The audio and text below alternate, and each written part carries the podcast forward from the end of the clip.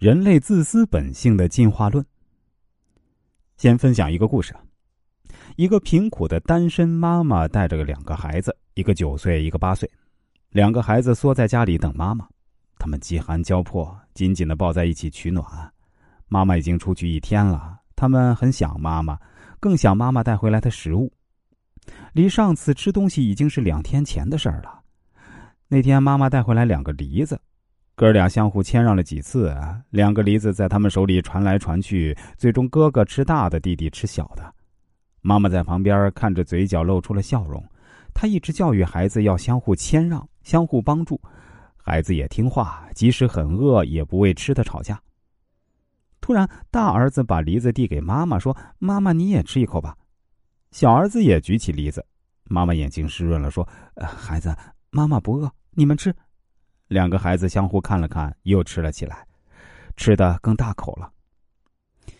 妈妈转过身，流下了眼泪啊！想起他的妈妈也是把最好的留给他，想起了妈妈为他做的一切。外面刮着寒冷的风，这时妈妈回来了。孩子盯着妈妈手上的面包，大声的喊着：“妈妈！”这个温馨的故事，你能从里面看到人性的自私吗？你能看到孩子看到面包时的自私本性吗？无论后天如何教化，人的本性永远不能改变。接下来的分析呢，会很残忍，但却是真相。人的自私呢分两种，一种是物质的，一种是精神的。物质的自私就是人为财死，鸟为食亡。那精神的自私呢？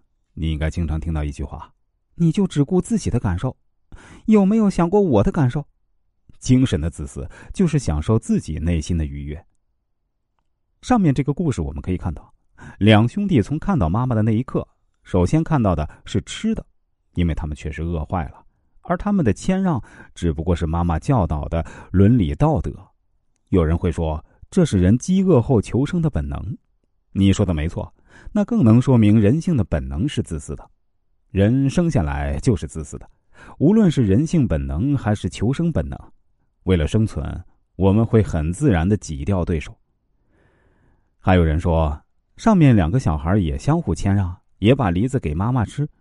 如果说他们本性是自私的，那么通过后天的教育，不是也改变了吗？错了，人的自私啊是没办法改变的。所谓的改变，只不过是由低级的自私换成了更高级的自私。经过后天教育，他们认可了谦让和爱，他们这么做。只不过是自己内心情感的需要，他们这么做会让他们心里感到舒服和愉悦。这种让自己舒服和愉悦，就是他们内心需要满足的自私。无论你怎么为别人考虑，都是基于自己的某种需求和目的，只不过它隐藏的深浅不一样罢了。